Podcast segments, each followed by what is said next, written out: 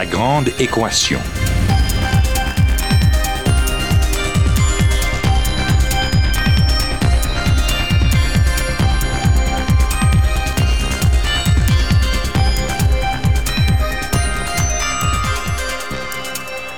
Ici Normand Mousseau.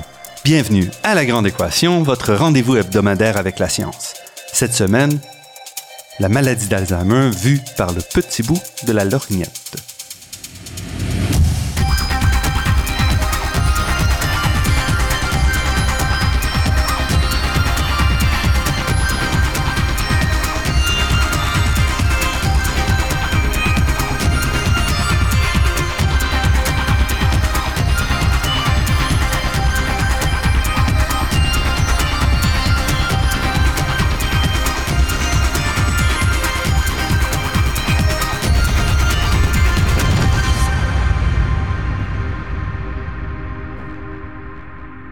La maladie d'Alzheimer est une maladie neurodégénérative irréversible qui s'attaque aux neurones et qui entraîne une diminution progressive des facultés cognitives, donc de la pensée des personnes atteintes.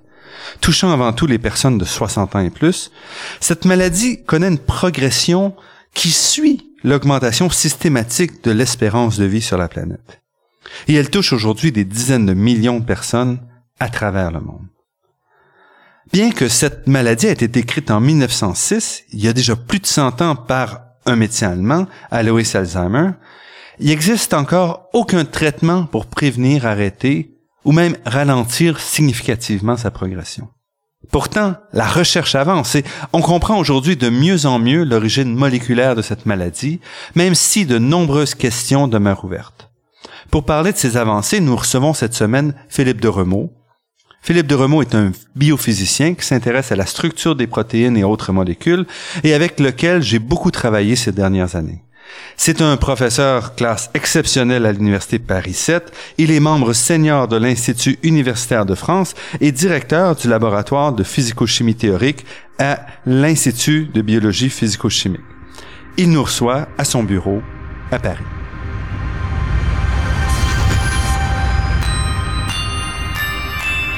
Philippe de Remaux, merci d'avoir accepté notre invitation.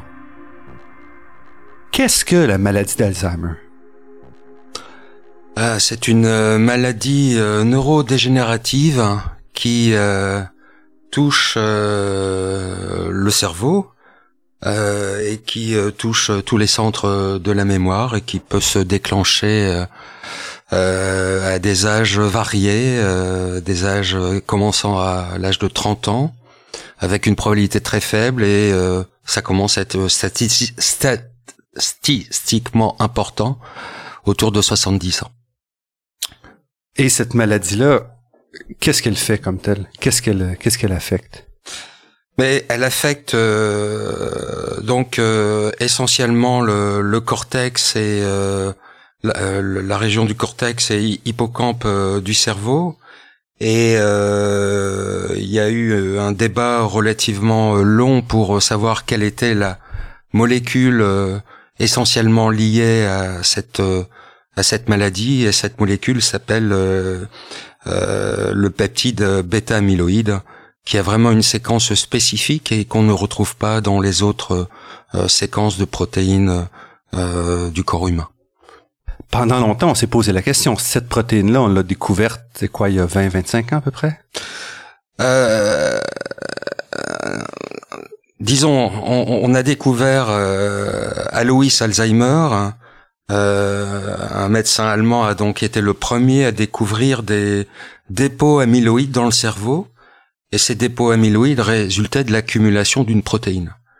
Et euh, en fait, il a fallu euh, beaucoup de découvertes euh, en, en, biochimie, purification, séparation, etc., pour avoir une idée de la nature de ce peptide. Et ça a commencé en 1983. Et de 83 jusqu'à 87, on avait défini plus ou moins les 28 premiers acides aminés. Une protéine est constituée d'une chaîne d'acides aminés. Et puis, euh, il a fallu euh, euh, plus de temps pour comprendre les autres acides aminés qui sont dans le peptide A-bêta. Alors pourquoi c'est complexe? C'est parce que euh, ce peptide euh, dans les plaques amyloïdes, on le retrouve essentiellement euh, composé de 40 ou 42 acides aminés. Donc c'est une protéine qui a plusieurs euh, plusieurs longueurs. C'est pas euh, absolument. Ce sont les deux euh, essentiels, mais on a également des protéines qui font 43 acides aminés. On a aussi des protéines qui font 28 acides aminés de longueur, 32. Donc, alors qu'on est habitué à penser en termes de protéines très très bien définies. Oui, pas du tout. Il y a, il y a le peptide A bêta a des longueurs différentes parce qu'il y a des mécanismes de euh, d'obtention de, de, ce peptide qui euh, qui varie suite à l'action de d'enzymes qui vont couper ce, peptide dans une protéine précurseur et euh, ces coupures se passent à différents endroits. Donc ça, ça a compliqué beaucoup la situation et aujourd'hui, on se retrouve avec aussi bien des, des peptides de longueur 28 donc de 1 commençant à 1 28 ou de 1 à 43, mais également de 3 à 40 ou de 3 à 42. Euh, et euh, donc voilà, on a un nombre relativement très important de peptides A bêta. Il est clair que le, la longueur la plus euh, euh peuplée dans les dépôts amyloïdes, c'est 1,40, mais les euh, longueurs les plus toxiques, c'est soit 1,42 ou 3,42 ou 11,42. Qui vont donc jouer un rôle qui est pas tout à fait clair encore aujourd'hui. Non, on commence à, à mesurer euh, l'importance de ces fragments qui sont plus courts et leur implication dans, dans Alzheimer. On, on, s'est longtemps focalisé sur bêta 40 et un 42 parce que ce sont les deux espèces les plus peuplées. Mais euh, pour la toxicité, il y a des études expérimentales qui ont montré que euh, le peptide à bêta 342 euh, était très toxique. Alors c'est pas simplement le bêta euh, 1,42 avec euh, délétion des deux premiers peptides, c'est euh, en position 3, euh, il y a une réaction chimique et en fait on a la, un pyroglutamate qui vient se former. Donc c'est une modification également de la chaîne latérale du peptide 3. Et ici, c'est la maladie d'Alzheimer, mais on sait qu'il y a d'autres maladies aussi amyloïdes. Donc, cette maladie-là est associée à une famille de, maladies qui ont des, propriétés similaires. Elles ont des propriétés similaires. Effectivement, les, plus connues, c'est euh, euh la maladie de Parkinson.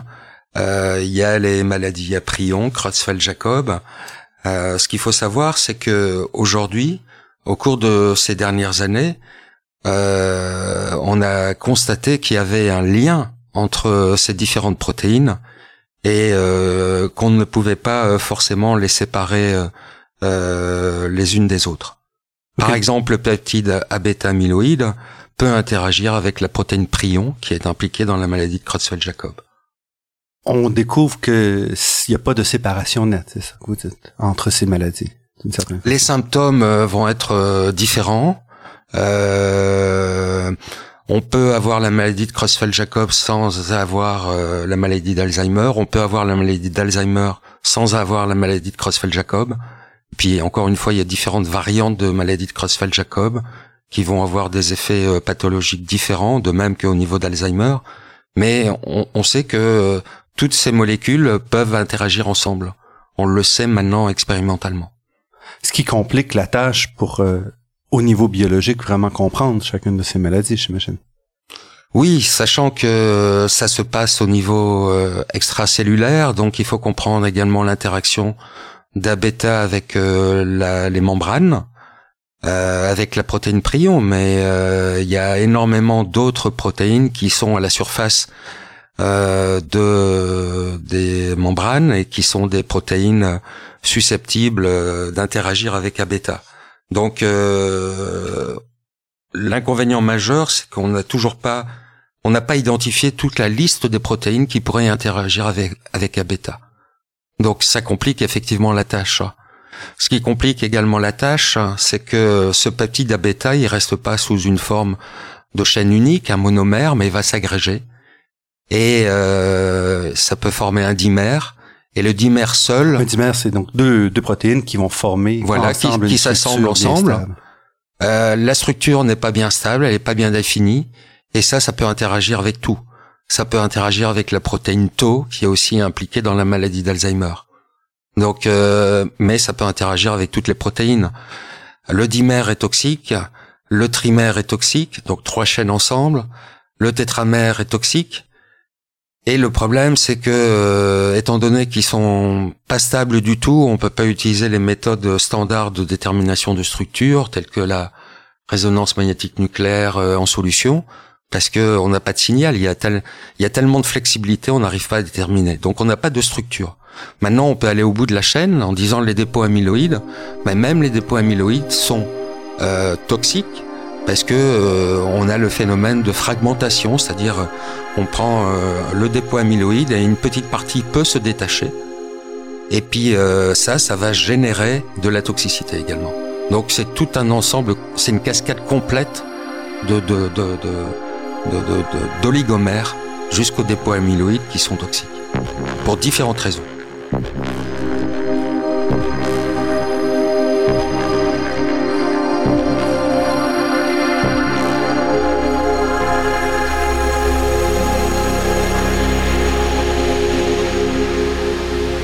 Ici Normand Mousseau, vous êtes à La Grande Équation et nous sommes en compagnie de Philippe de biophysicien, professeur classe exceptionnelle à l'Université Paris 7 et directeur du laboratoire de physico-chimie théorique à l'Institut de biologie physico-chimique de Paris.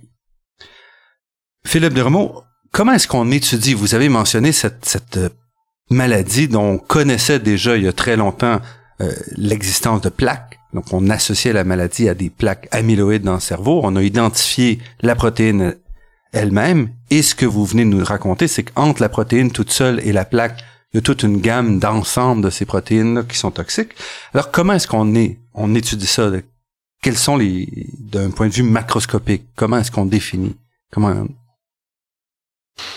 alors on peut étudier ça par euh, des méthodes euh, biochimiques hein, qui vont permettre euh, de caractériser les oligomères qui sont les plus visibles selon la longueur des, peptides. Et donc ça c'est d'un point de vue expérimental. Donc il y a, y pléthore de, de, de, techniques. On peut faire ça par chromatographie, par euh, diffusion euh, de la lumière, mais on peut faire ça également euh, par des simulations sur ordinateur à partir de modèles soit tout atome ou de, modèles gros grains, et on va simuler la la, la dynamique de, de, de, ces, de ces phénomènes d'association et de dissociation. Et ça, ce sont les, le, type de, de, travaux que vous faites. Vous vous êtes intéressé dans les aspects plus plus fondamentaux pour comprendre vraiment le rôle de, de ces protéines. Oui, c'est c'est c'est exactement ça. C'est euh, de développer des euh, des modèles euh, qu'on définit plus gros grains, c'est-à-dire qui vont retenir les propriétés essentielles tout atome des polypeptides, tout en simplifiant euh, la représentation des chaînes latérales de chaque peptide. Il faut savoir, que chaque peptide, chaque résidu, pardon, a une, euh, chaîne latérale différente. Pour la glycine, c'est un hydrogène. Pour une alanine, c'est un groupement CH3. Et c'est ce qui définit. Donc, on a à la base de, de ces protéines-là 21 acides aminés qui sont définis comme ça par euh, différents groupements sur le latéral, sur les chaînes latérales. C'est ça. Et donc euh, le but, c'est de simplifier euh, c'est cet ensemble de d'atomes euh, qui peut qui peut aller de 1 à, à 20 acides aminés en une seule bille, pour lesquels on va essayer de de, de de, de comprendre les propriétés physico-chimiques, l'interaction avec le solvant. Et on peut également simplifier le solvant en ne le considérant pas de manière explicite, et ça, évidemment, bah, ça, réduit le nombre de degrés de liberté du, système, la complexité du système. Et à partir de ces modèles euh, simplifiés, euh, euh, on espère euh, comprendre les propriétés génériques de la formation des fibres amyloïdes ou de caractériser les structures toxiques. Alors ça, c'est une représentation. On peut aller encore plus loin avec des modèles mésoscopiques, où là, on va simplement considérer euh, pour une chaîne euh, un ou deux ou trois euh, degrés de liberté, ce qui simplifie en fait le système, l'étude des, des, assemblages. si on a 200 protéines, parce que chaque protéine a simplement que trois conformations possibles. Donc, voilà, ça simplifie les choses. Ça paraît très loin pour euh, pour quelqu'un qui est pas dans le domaine entre ce que vous nous décrivez en termes de simulation et la maladie comme telle et les effets euh, que les gens vivent au quotidien. Quel, quel est donc le, rôle un petit peu de, de la théorie de la simulation comme vous faites en biologie? Est-ce qu'on a fait des progrès? Est-ce qu'on a pu s'appuyer sur ces travaux-là pour apprendre des choses? Oui, on apprend des choses. Il faut savoir d'abord que tous ces modèles sont basés sur des on les teste sur des protéines qui sont pas euh, liées aux maladies neurodégénératives et pour lesquelles on a des connaissances euh, en, termes de structure en solution aqueuse. Donc on peut voir si ces modèles sont capables de reproduire Donc en solution aqueuse dans l'eau. Dans l'eau, dans l'eau. Euh, on est capable aussi de prédire la stabilité thermodynamique et comparer avec l'expérience. Donc à partir de ces données, on peut mettre en place euh, des interactions entre les particules euh, qui vont refléter la réalité dans l'eau. Et Donc ça, on peut l'appliquer pour les protéines amyloïdes. On a maintenant le problème avec les protéines amyloïdes, c'est que ce sont des protéines qui sont désordonnées par nature. Donc euh, on a un ensemble de conformations qui sont différentes. Et puis en plus de ça, on sait qu'il y a un rôle très important avec un nombre incalculable de, protéines partenaires. Mais si je veux donner euh, euh, une idée de, l'apport des simulations, ben les simulations ont, par exemple, euh, permis deux choses. pas forcément sur le le peptide bêta, la chance, je dirais la chance pour nous théoriciens, c'est que on peut comprendre les propriétés de formation des fibres sur des peptides beaucoup plus courts ayant simplement que 4 ou 5 acides aminés. Donc c'est quand même beaucoup plus simple à traiter qu'une qu'un que le peptide A-bêta qui fait 40 et 42. Donc on peut regarder l'assemblage de peptides qui font 4 ou 5 acides aminés et regarder l'assemblage de 100 chaînes par les simulations. À partir de là, on peut comprendre certaines choses. Par exemple, on a pu comprendre que le phénomène de fragmentation que j'ai parlé euh, tout à l'heure, c'est-à-dire euh, euh, le phénomène où la fibre est déjà formée, donc au départ, initialement, on a tous les monomères qui sont dans l'eau, qui s'associent. Toutes les protéines. Toutes les protéines, elles s'associent. Et puis au bout d'un certain temps, qu'on appelle le temps de latence, il y a formation d'un noyau, nucléation. Donc c'est la nucléation primaire hein, dans la théorie de la, la théorie de classique de la nucléation. Et à partir de là, on va voir formation de la fibre. Alors ça, cette théorie-là explique en partie euh, euh, le signal qu'on peut euh, mesurer par euh, des techniques de fluorescence pour savoir combien de temps il faut pour former des fibres, etc. Mais ce que la théorie a permis d'expliquer, c'est que lorsque les fibres sont formées, la fragmentation signifie que vous pouvez avoir des oligomères qui vont se détacher de la fibre. Donc des, blocs, des blocs, la fibre se casser en morceaux. Qui se cassent en morceaux. Et ces blocs eux-mêmes peuvent constituer des noyaux de nucléation pour la formation d'autres fibres amyloïdes. Et ça, c'est le phénomène de nucléation secondaire. Ce qui veut dire que on développe quelque part une fibre, par exemple, dans le cerveau, et si elle se brise, elle pourrait faciliter le développement, accélérer le développement de la maladie. Absolument. Donc ça, c'est vraiment un apport. Euh, on l'a constaté expérimentalement, mais la théorie a permis de comprendre et de reproduire parfaitement les courbes qu'on obtenait expérimentalement pour certaines protéines. Un deuxième apport des simulations, c'est que ça, on peut comprendre qu'est-ce qui se passe dans les premières étapes de l'agrégation lorsque ces protéines s'assemblent entre elles. Parce que les fibres amyloïdes, ils ont une structure qui est régulière, quelles que soient euh, les protéines impliquées. C'est euh, la structure qu'on définit en croix bêta. Donc c'est une architecture, si vous voulez, euh, chaque peptide est le barreau d'une échelle, et puis euh, vous formez une échelle, chaque peptide étant donc un barreau, et puis vous prenez cette échelle et vous la translatez dans les trois directions. Et c'est ça, c'est ce qu'on appelle une architecture en croix bêta. Donc ces barreaux, ils doivent être, ils sont donc parallèles. Euh, on peut même dire qu'ils sont antiparallèles. Donc on essaye de comprendre comment ces peptides qui sont désordonnés vont devenir aussi rigides que des barreaux. Et ça, on peut le comprendre par les simulations.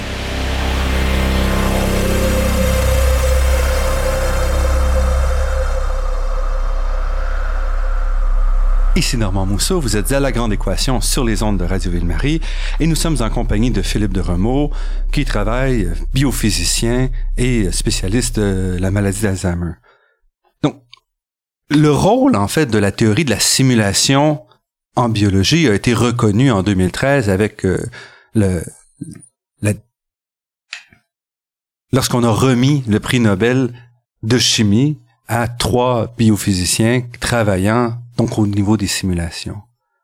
Ça vous touche directement, cette reconnaissance? Ah, évidemment, c'est une reconnaissance euh, pour euh, toutes euh, les personnes qui font de la modélisation moléculaire. Or, ce prix Nobel est, a été donné donc à Martin Karplus, Michael Levitt et Harry Warshell, qui ont été les premiers à essayer de, de de, comprendre les réactions enzymatiques, donc des réactions multi-échelles. Et pour faire ça, ben, ce qu'il faut savoir, c'est que dans la simulation, euh, dans les propriétés sur lesquelles on s'intéresse, on s'intéresse pas aux propriétés électroniques euh, des, molécules. On peut utiliser la, fameuse formule de Newton, euh, c'est-à-dire la, la pomme qui tombe, et il suffit de résoudre numériquement ces équations. Donc on calcule les forces localement entre les, atomes et on fait suivre simplement le. À partir de là, on peut on peut déterminer la position des particules de la molécule en fonction en fonction du temps. Et donc euh, ces trois personnes-là ont été les premiers à mixer cette technique-là avec des, une approche qui était plus de quantique, de, de mécanique quantique, même si c'était pas de la mécanique quantique, mais pour une simplification de la mécanique quantique pour la réaction, réaction enzymatique. Parce que là, vraiment, il faut non seulement euh, connaître la position des, atomes, mais également les, électrons, les orbitales. Donc effectivement, c'est c'est une reconnaissance pour toute la communauté de, la modélisation, parce que le, ça a permis de de, de de faire des découvertes relativement importantes. Euh, Aujourd'hui, c'est utilisé dans tous les labos pharmaceutiques, etc parce que le problème auquel on est confronté, nous en tant que chercheurs, c'est que on veut, euh, si on prédit quelque chose, euh, les euh, journaux vont dire mais est-ce que vous avez des preuves expérimentales? Donc le problème c'est toujours ça, c'est et si on n'a pas de preuves expérimentales, bah, c'est très difficile puisqu'on fait des prédictions. La seule chose c'est que la reconnaissance montre que ces méthodes ont les méthodes numériques, numériques ont atteint une certaine reconnaissance et une certaine fiabilité par rapport aux expériences. Mais ça reste toujours difficile de prédire quelque chose qui semble à contre-courant ou contre-intuitif et si on n'a pas de validation expérimentale. Et ce prix Nobel vous touche aussi directement parce que vous avez travaillé entre autres avec Martin Karplus. Oui, j'ai eu la chance euh, pendant ma thèse de, d'être dans son labo euh, avec 25 autres euh, étudiants ou postdocs, donc effectivement, c'est c'est un plaisir de de de, de savoir que euh, cette personne euh, qui méritait le prix Nobel a eu le prix Nobel effectivement. Et puis les simulations aujourd'hui trouvent donc une façon de s'intégrer parce que on, on, connaît les simulations en physique ou en chimie où les modèles sont souvent beaucoup plus simples. En biologie, en biochimie, il faut réussir à intégrer beaucoup plus de, complexité il faut introduire plus euh, de complexité puisque effectivement on a des milieux euh, hétérogènes. Donc euh, effectivement, si par exemple on fait des simulations pour, on fait des expériences expérimentales pour prédire la structure d'une protéine et euh, ben on le fait à un certain pH, on le fait avec euh, des concentrations de sel, euh, on peut mettre d'autres molécules organiques. Ben, il faut que les simulations tiennent compte de tous ces facteurs. Et si on tient pas compte de ces facteurs-là, on n'obtiendra pas la même structure. Donc on est obligé déjà là de tenir compte de l'environnement. Pour de simples molécules, mais c'est beaucoup plus complexe. Au niveau de la cellule, il y a un encombrement, euh, il y a un encombrement macromoléculaire. Et cet encombrement, ben, on n'a pas encore beaucoup d'informations au niveau expérimental. On commence à en avoir, mais c'est là où les simulations numériques peuvent apporter beaucoup d'informations. Quel est l'impact? Euh, On a réalisé là dernièrement des simulations de 18 000 protéines dans une boîte, et chaque protéine faisait 700 acides aminés, et puis on a fait euh, de la dynamique euh, traditionnelle, et on a fait de la dynamique en tenant compte des effets hydrodynamiques, hein, c'est-à-dire venant de la mécanique des, des fluides, en résolvant l'équation de Navier-Stokes. Et ça permet de voir que ben, le comportement, les fluctuations ne sont pas les mêmes euh, si on prend une protéine seule ou si on la met avec 18 euh, 000 de euh, de ses collègues. Et si on parle de d'immenses simulations. Ah, c'est d'immenses simulations parce que là, euh, on avait 18 000 protéines, donc pour chaque protéine, la simulation a tourné sur un GPU. Donc euh, et donc euh, on avait 18 000 GPU. Euh, oh, 18 000 processeurs. En fait, des, des, GPU étant des, des unités graphiques. Graphiques. Donc, déjà des processeurs très puissants. Très puissants. 18 000 de ces processeurs-là pour arriver à, à s'approcher un peu de l'expérience. Et là, c'était simplement avec les protéines, mais effectivement, le but après, c'est de mettre des protéines, de mettre l'ADN, de mettre l'ARN, de mettre les membranes. C'est-à-dire de l'objectif final est quand même d'arriver à simuler euh, la cellule. Et vous pensez qu'on s'approche, qu'on va dans... Oui, je pense qu'on s'approche parce qu'il y a la loi de, de Moore qui euh, euh, qui euh, définit la croissance de la puissance d'ordinateur en fonction du temps. Et les estimations aujourd'hui euh, sur des modèles tout atomes, ça serait peut-être d'ici 30 à 40 ans, on pourrait simuler pendant un temps relativement long euh, biologiquement euh, la cellule, les interactions entre les cellules. Donc ça c'est particulièrement intéressant parce que toutes les interactions ne sont pas favorables, elles peuvent être défavorables. Hein, une molécule peut repousser une autre. Euh, y a-t-il le phénomène de reconnaissance? Et ça, je pense que euh, ça va être un atout non négligeable pour la compréhension de la maladie d'Alzheimer, même si euh, on a besoin des études expérimentales pour identifier les partenaires potentiels euh, à la protéine bêta-amyloïde. Restez avec nous, notre entretien avec Philippe de Remaux se poursuit après cette pause.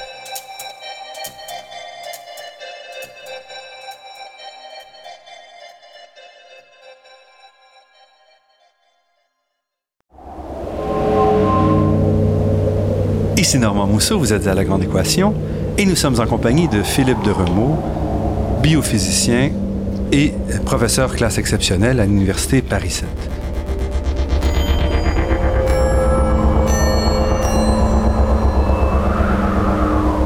Philippe de Remont, qu'est-ce qui vous a amené parce que à la biologie, à la à la simulation? Parce que c'est pas le chemin traditionnel pour quelqu'un qui s'en va du côté de la biologie, de la biochimie. Absolument. Et ça c'est vraiment un hasard de la vie. J'étais en licence de physique et je devais faire des exercices de statistique et je devais aller à la bibliothèque universitaire. Et puis, au bout d'un certain moment, euh, euh, j'en avais un peu assez de la loi du qui 2, la loi de student, etc. Et puis, je suis allé dans les rayons euh, des revues scientifiques et j'ai pris par hasard un une revue qui s'appelle Nature. Et j'ai pris un volume en particulier. C'était un volume de 1976. Et dans ce volume de 1976, je suis tombé par hasard sur l'article de Martin Karplus qui décrivait les premières dynamiques moléculaires d'une protéine qui faisait 50 acides aminés et pour lesquelles euh, l'échelle de simulation était de 5 picosecondes. Et lorsque j'ai vu ça, 5 picosecondes, 5 picosecondes, c'est très court. Sachant qu'aujourd'hui, avec euh, couramment, avec euh, les ressources standards dans les des, des, des, dans les laboratoires, maintenant on peut faire en dynamique moléculaire plusieurs microsecondes. Donc on parle de plus d'un million de Absolument. fois plus long. Maintenant, il y a euh, effectivement un autre ordinateur qui a été développé par David Shaw, qui s'appelle Anton, du nom de l'inventeur du microscope, euh, hollandais, et euh, cet ordinateur va 100 fois plus vite que tous les autres ordinateurs. Donc là, on approche de la milliseconde.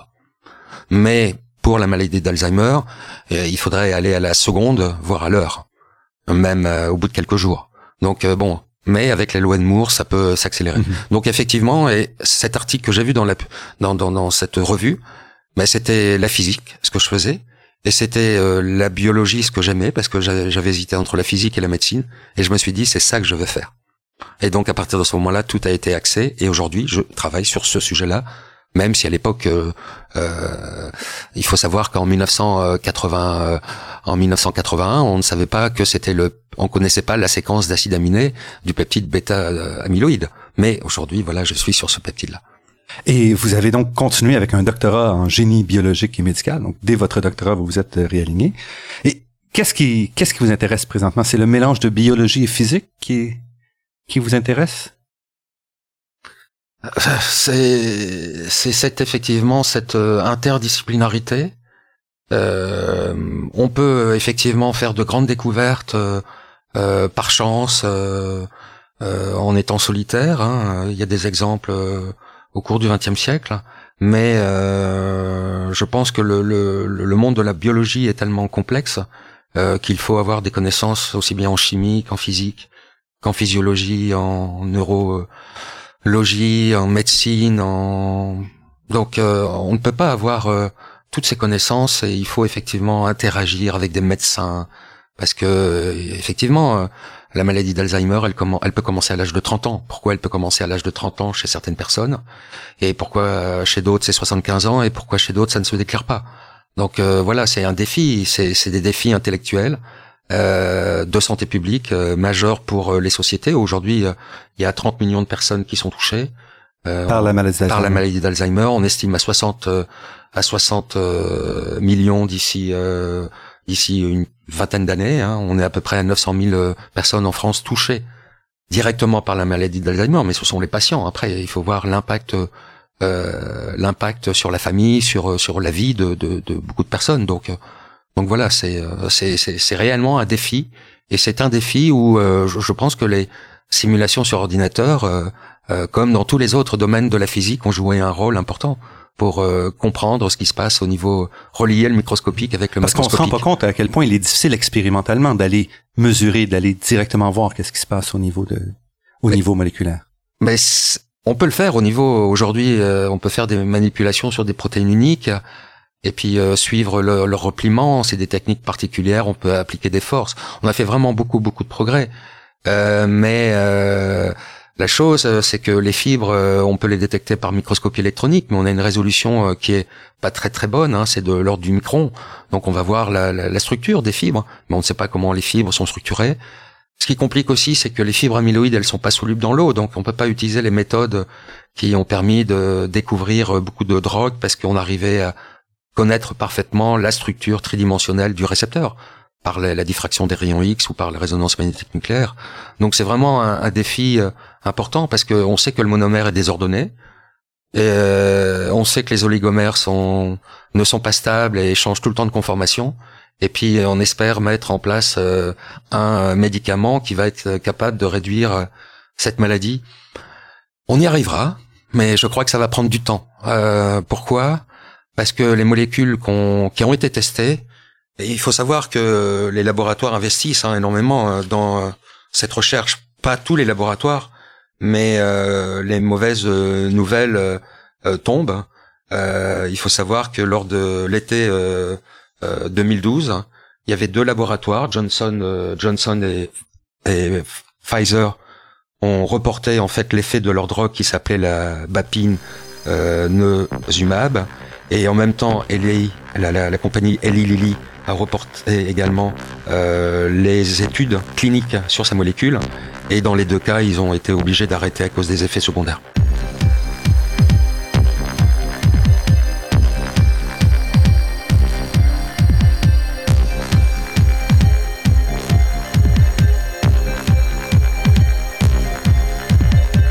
Philippe de Remaux, Qu'est-ce qui est si difficile justement pour identifier les drogues? Pourquoi est-ce que parce que dans beaucoup d'autres maladies, même sans comprendre complètement les processus biologiques, on a réussi à identifier des médicaments qui nous permettaient de au moins euh, diminuer les effets des maladies ou de même parfois de, stabiliser.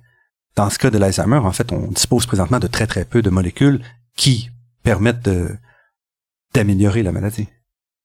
Mais en fait, aucune qui va faire plus que retarder légèrement. Absolument. Actuellement, euh, les seuls euh, effets sont sur euh, des formes douces de la maladie d'Alzheimer. Donc, il y a, y a cinq médicaments qui sont donnés aux patients et qui retardent un petit peu, mais très légèrement, la progression de la maladie, mais c'est seulement pendant quelques mois. Après, sur des formes beaucoup plus sévères, les molécules actuelles n'agissent pas. Ce qu'il faut bien voir, c'est que, enfin, c'est les molécules qui ont été euh, développées pour euh, certains types de maladies, on connaît le récepteur. Et c'est-à-dire on connaît la euh, forme de cette de cette protéine, de ce récepteur dans l'espace. Et le récepteur étant ce qui va capter la, la, molécule et agir soit pour développer des protéines, soit pour... Absolument. Donc la drogue va se fixer là où on le désire pour avoir l'effet souhaité. Mhm. Donc ça c'est facile parce que on identifie une poche ou un site actif.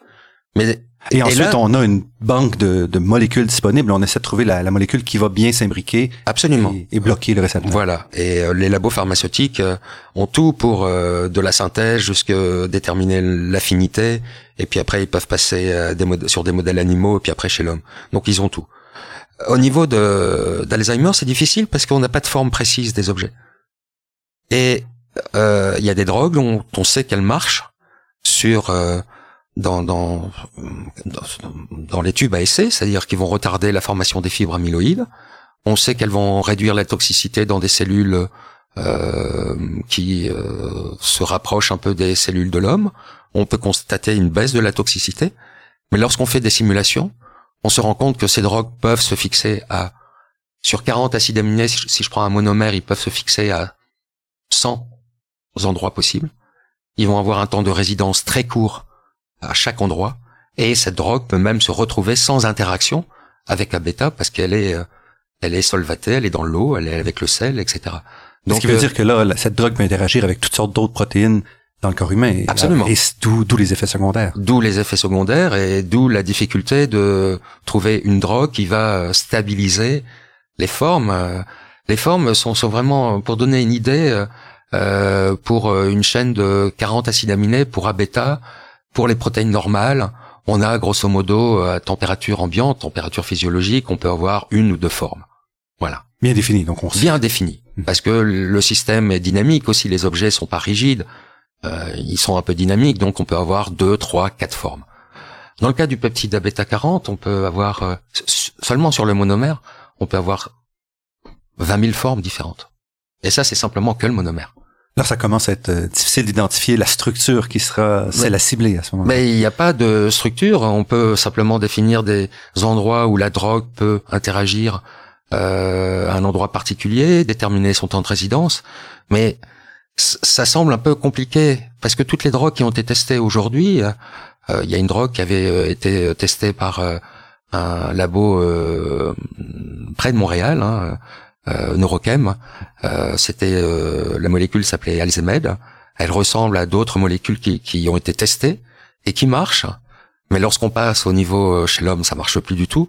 Mais lorsqu'on regarde les simulations sur ces petits systèmes, on comprend parfaitement que ça ne peut pas marcher sur l'homme.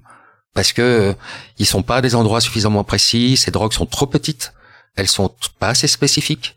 Donc elles vont, elles peuvent se coller à n'importe quel endroit. Et nous, ce qu'on veut, c'est bloquer certaines choses, certains phénomènes donc euh, ou en tout cas empêcher des formes qui pourraient être plus toxiques. Alors elles pourraient être plus toxiques pas simplement pour A-bêta tout seul, mais parce que A-bêta va interagir avec une autre protéine. Donc en, mettant une drogue, on peut bloquer l'interaction avec une autre protéine. Mais est-ce qu'il ne faut pas imaginer, comme pour la maladie du sida, euh, un ensemble de plusieurs molécules? Parce que A-bêta a plusieurs partenaires. Donc on arrivera peut-être à une trithérapie euh, ou peut-être quelque chose de plus compliqué. Dans le cas de, du, euh, du virus HIV, on a quand même une structure très bien définie. Absolument.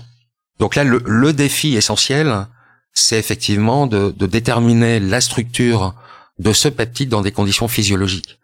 Euh, si on le met dans le milieu membranaire, on sait que ça forme une hélice. Mais euh, quand on est dans le milieu extracellulaire, ben là, c'est désordonné. Et, on n'a pas de données expérimentales. On a très peu de données expérimentales, et c'est là où vraiment les simulations peuvent en tout cas euh, orienter euh, des recherches hein. pour montrer la singularité de de la maladie d'Alzheimer, c'est que donc si je prends le peptide de 40 acides aminés, il y a des mutations qu'on observe chez des familles de patients. Et ces mutations ont lieu à des résidus particuliers. Alors par exemple, vous avez la position 6, une histidine qui est remplacée par une autre. Ben, ça, on l'a observé, famille de personnes qui vivent à Taïwan. Euh, à ma connaissance, il n'y a pas de mutations qui sont répertoriées pour des Canadiens. euh, mais on a. Euh, et donc cette mutation-là, qu'est-ce qu'elle fait? Donc elle change un acide aminé entre euh, et là c'est euh, une histidine par une arginine. Donc c'est ça reste quand même un résidu hydrophobe, hydrophile. Hein, on passe pas, on, on remplace pas par une alanine, un résidu purement hydrophobe. Donc qu'est-ce qui se passe? Ben, Les conclusions, c'est que L'agrégation va être beaucoup plus rapide, on le sait au niveau expérimental, ça s'agrège beaucoup plus vite. Au niveau euh, des patients, euh, bah, c'est une déclaration euh, très rapide de la maladie de l'Alzheimer, ça peut arriver à l'âge de 30 ans. Alors quelles sont les raisons qui sont invoquées? Alors les raisons, c'est que je vous ai dit, ce peptide A-bêta provient d'une protéine transmembranaire qui fait 740 acides aminés. Et il y a deux enzymes qui viennent couper à deux endroits spécifiques. Donc ça coupe en position 1 et en position 40. Donc on prend cette grande molécule là, on la coupe à deux endroits et c'est le petit peptide qui reste absolument qui forme la qui reste là. Lorsqu'on a des mutations, on a déjà on augmente la production d'abêta. Il faut savoir que la production d'abêta n'apparaît pas avec le vieillissement. Il apparaît tout au long de la vie. Donc cette protéine-là est toujours, ce peptide-là est toujours dans toujours dans le corps. Du début de, de la naissance jusqu'à la mort. La seule chose, c'est que dans l'organisme, il y a un équilibre entre la production et la dégradation par tout un ensemble de protéines. Mais avec le vieillissement et avec certaines mutations, on va augmenter la production d'abêta et donc les, les, mécanismes naturels de euh, euh, de dégradation. de dégradation ne sont plus assez, efficaces. Et donc là, on va avoir trop d'abêta mhm. et ces abêta vont s'agréger et vont former des fibres amyloïdes. Donc ça, c'est un premier effet. Deuxième effet de ces mutations, c'est qu'ils vont augmenter le rapport entre abêta 40 et abêta 42. Abêta 42 est plus toxique qu'abêta 40, et avec ces mutations-là, on va produire plus d'abêta 42 qu'abêta 40. Donc ça aussi, c'est un autre problème. Donc il y a ce phénomène de production et dégradation, et c'est un équilibre. Hein. Mais avec le vieillissement, il y a des protéines qui euh, s'expriment moins au niveau de l'organisme, Hein, et euh, je, je, je, rappelle que dans les cellules, on a tous, euh, on a, euh, on a tous le même ADN et les, les, les, les mêmes chromosomes. La seule chose qui change d'une, d'une cellule de peau à une cellule de cheveux, c'est que les protéines associées aux cheveux vont être exprimées et les autres vont être éteintes. Donc voilà, on a des cheveux, mais on a la même composition au niveau de l'ADN, mais il y a des protéines qui ne vont pas être formées. Donc on dit exprimées. Donc avec le vieillissement, on a ce phénomène-là euh, de de d'expression d'autres protéines qui sont là justement comme des gardiens euh, du bon fonctionnement et des bonnes interactions entre les différentes protéines. Donc ça, il y a une dégradation euh, au niveau de, au cours du vieillissement.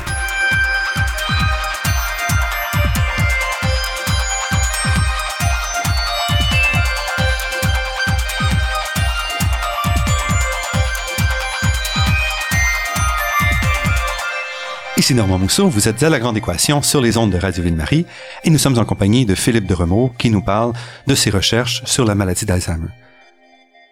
Est-ce que on a progressé dans notre compréhension de la maladie d'Alzheimer au cours des dernières années? Oui, on a, progressé. Dans le sens où on a plus de, données expérimentales déjà sur les euh, fibres amyloïdes il y a eu quelques tours de force. Par exemple, en 2005, on a été capable de partir de certains peptides dans certaines conditions, de générer des micro-cristaux de fibres amyloïdes. Et donc, on a pu, pour la première fois, voir euh, quelle était la structure de ces fibres amyloïdes. Donc, je vous ai dit euh, tout à l'heure, chaque peptide est un barreau. Mhm. Et donc, c'est une échelle. Mais la seule chose, c'est que entre les barreaux, c'est la chaîne principale du peptide. Mais euh, chaque résidu a une chaîne latérale. Et donc la question c'était comment ces barreaux se tenaient entre eux. Mhm. Et on a découvert ce qu'on appelle le motif euh, euh, zipper, hein, euh, qui fait que les chaînes latérales s'emboîtent vraiment d'une façon très particulière entre elles pour rendre ces ensembles très très euh, très très stables. Parce qu'il faut savoir que les fibres amyloïdes sont, sont thermostables. Il faut aller à plus de 150 degrés pour les détruire. Alors qu'en fait, elles sont pas liées par des liaisons chimiques. Elles sont tenues par euh, ce qu'on appelle des liaisons hydrogènes, un peu comme l'eau finalement. Absolument. De liaisons hydrogènes, sauf il existe quand même le cas aussi qu'on découvre dans les dépôts amyloïdes, c'est que dans certains, dû à des, des phénomènes d'oxydation, on peut avoir un phénomène d'oxydation entre les deux tyrosines en position 10 et donc elles vont former une, une liaison covalente. Ce qui va renforcer Ça renforce. beaucoup la structure. Absolument. Et il faut savoir que par exemple, euh, chez la souris, qui euh, ne développe pas la maladie d'Alzheimer, bah, il n'y a pas de tyrosine en position 10. Donc, elle ne peut pas, suite à l'oxydation, former ces euh, motifs particuliers d'A-bêta. Mais euh, donc ça c'est une première un premier résultat. Un deuxième résultat à mon avis qui est très intéressant, c'est que on peut euh, obtenir euh, avoir des protéines euh, à bêta synthétiques. Hein. On, demande à un laboratoire de nous fabriquer, de nous délivrer un labo, la séquence. Et donc, on fait des manips là-dessus et par des études de résonance magnétique nucléaire à l'état solide, on peut avoir une idée de la forme de, de ces objets. Donc, on a pu avoir une forme pour A bêta on a pu avoir une forme pour A-bêta 42 et on s'est rendu compte que les formes n'étaient pas exactement les mêmes entre A-bêta et A-bêta 42. Si on changeait un peu les conditions de pH, c'était pas les mêmes. Si on changeait l'agitation en mettant par exemple une barre magnétique dans l'échantillon, euh, on obtenait autre chose. Donc euh, là, on, a découvert la notion de polymorphisme au niveau des structures. Mais je pense que le résultat... encore une fois, ça devient ce polymorphisme-là rend beaucoup plus difficile ça de s'attaquer directement à une structure donnée, ce qu'on fait normalement avec les médicaments. Absolument parce qu'on n'a pas un seul objet, c'est des objets qui se ressemblent, mais euh, si vous voulez, c'est comme si vous preniez des soldats alignés, et puis vous décalez euh, vos, vos, soldats, et bah, vous allez toujours avoir la, la, même euh, topologie, mhm. mais vos soldats sont décalés, et vos soldats représentent chaque chaîne. Donc du coup, c'est pas la même chose. Et puis après, ce qu'on a pu faire, c'est prendre des, des, peptides synthétiques, extraire des, des, des, des, des les plaques amyloïdes, et euh, prendre des oligomères de, ces dépôts amyloïdes de personnes atteintes et malheureusement mortes de la maladie d'Alzheimer, et on a pu déterminer leur structure par le même phénomène de euh, résonance magnétique nucléaire à l'état solide. Et ce qu'on a remarqué, c'est que là, la structure restait globalement similaire à ce qu'on avait pour un bêta synthétique, mais c'était quand même légèrement différent. La région N-terminale qui est supposée être désordonnée euh, donc les acides aminés de 1 à 10 ne sont plus aussi désordonnés. Euh, le détail de la structure n'est plus tout à fait la même. Euh, c'est un peu plus et surtout ils l'ont fait sur deux patients et ils se sont rendus compte que les structures des patients n'étaient pas les mêmes. Donc ça, même dans le cerveau, il y aurait même dans le cerveau. Donc en, en, prenant des peptides synthétiques euh, qu'ils ont mis en contact avec euh, des dépôts amyloïdes de deux patients différents, ils ont obtenu des structures qui étaient différentes. Donc ça veut dire qu'on n'aurait pas la même structure également euh, pour tous les patients. Ce qui également va compliquer les choses parce que si ces structures sont différentes, ça signifie que les intermédiaires, c'est-à-dire l'oligomérisation entre les monomères jusqu'à la fibre, bah, ça va pas être les mêmes formes. Donc euh, ça veut dire qu'un médicament qui va marcher, qui pourrait éventuellement marcher pour un patient, ne marchera pas pour un autre. Donc ça va compliquer également beaucoup euh, beaucoup euh, la recherche. Donc pour moi, ce sont vraiment les, les découvertes les, les, les, les, les plus majeures euh, au niveau expérimental. Et je pourrais ajouter aussi la liste nouvelle de techniques expérimentales qui essayent de comprendre un peu plus ce qui se passe au niveau de l'atome. Euh, lorsqu'on fait agir, euh, on change le pH ou on, ajoute des ions parce que les ions ont un rôle important également, euh, ou voir euh, la structure près des membranes. Donc il y a vraiment beaucoup de développements expérimentaux qui commencent à donner une idée des morphologies, mais c'est très rare qu'on arrive réellement à, aux détails atomiques de toute la chaîne. C'est impossible. Et vous, vous avez parlé de vos récentes simulations immenses sur 18 000 protéines. Où est-ce que vous allez pour vous? Quelles sont les directions les plus prometteuses d'un point de vue? Où est-ce que les simulations, l'ordinateur pourra apporter, répondre à des questions au cours des prochaines années? Là, actuellement, moi, je suis euh, intéressé sur euh, un phénomène qui est assez euh, paradoxal. C'est que je vous ai parlé tout à l'heure de ces mutations qui, à certaines positions, accélèrent l'âge de la maladie. Donc, en position 6, Taïwan, en position 21, euh, euh, c'est du Flemish, flamand. Enfin bref, il y a euh, une dizaine de mutations.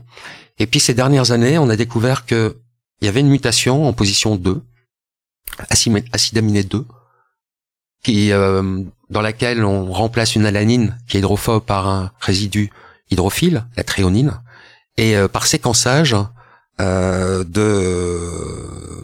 de, de, de, la partie, parce que le, le, le peptide amyloïde est localisé dans le, dans le chromosome 21. Donc on a pu séquencer euh, chez des, des patients euh, qui euh, en Islande euh, qui euh, ont une très faible population population de personnes qui souffrent d'Alzheimer et on s'est rendu compte que cette mutation d'alanine par une tréonine protège contre Alzheimer.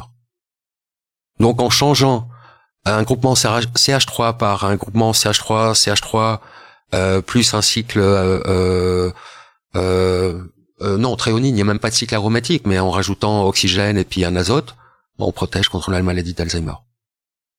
Donc ça, à mon avis, c'est, on n'arrive toujours pas à comprendre. Ce qu'on sait, c'est que cette mutation réduit la production d'un bêta. Donc ça, ça, mhm. c'est le phénomène dont inverse de ce que vous décriviez tout à l'heure. Mais c'est pas suffisant parce qu'il y a toujours la production. Elle est toujours là. Donc en quoi cette mutation-là change totalement le panorama? Pourquoi on n'a plus cette maladie? Et là, c'est dans les deux formes, au niveau génétique. Vous savez que dans notre dans notre cellule, on a les chromosomes de patrimoine génétique du père et de la mère. Mhm. Et là, euh, cette maladie euh, protège euh, si elle est présente dans l'un ou dans les deux gènes des parents. Elle, elle protège. Mhm. En revanche, dans le cas euh, italien, il y a mutation en position 2, on remplace une alanine par une valine, une valine. Ben là, si euh, les deux ont, euh, euh la mutation, ont euh, la mutation, eh ben on ne protège pas. En revanche, si un des parents a la mutation et l'autre a la, la séquence normale, ça protège contre la maladie. Donc on voit qu'il reste encore beaucoup de, travail à faire et de questions euh, très fondamentales pour mieux comprendre la maladie d'Alzheimer. Philippe de professeur classe exceptionnelle à l'Université de Paris 7, membre senior de l'Institut universitaire de France et directeur du laboratoire de physico-chimie théorique à l'IBPC, je vous remercie pour cette entrevue. Je vous remercie. Je remercie Daniel Fortin à la technique et pour la création des thèmes musicaux entendus à l'émission, Marc-André Miron, site Internet, et Ginette Beaulieu, productrice déléguée. Je remercie également le Fonds de recherche du Québec et la Fondation familiale Trottier pour leur contribution à la production de cette émission, ainsi que la Fondation des chaires de recherche du Canada, le Conseil national de recherche scientifique et l'Université Pierre et Marie Curie. Vous pourrez réentendre cette émission en vous rendant sur le site Internet de La Grande Équation.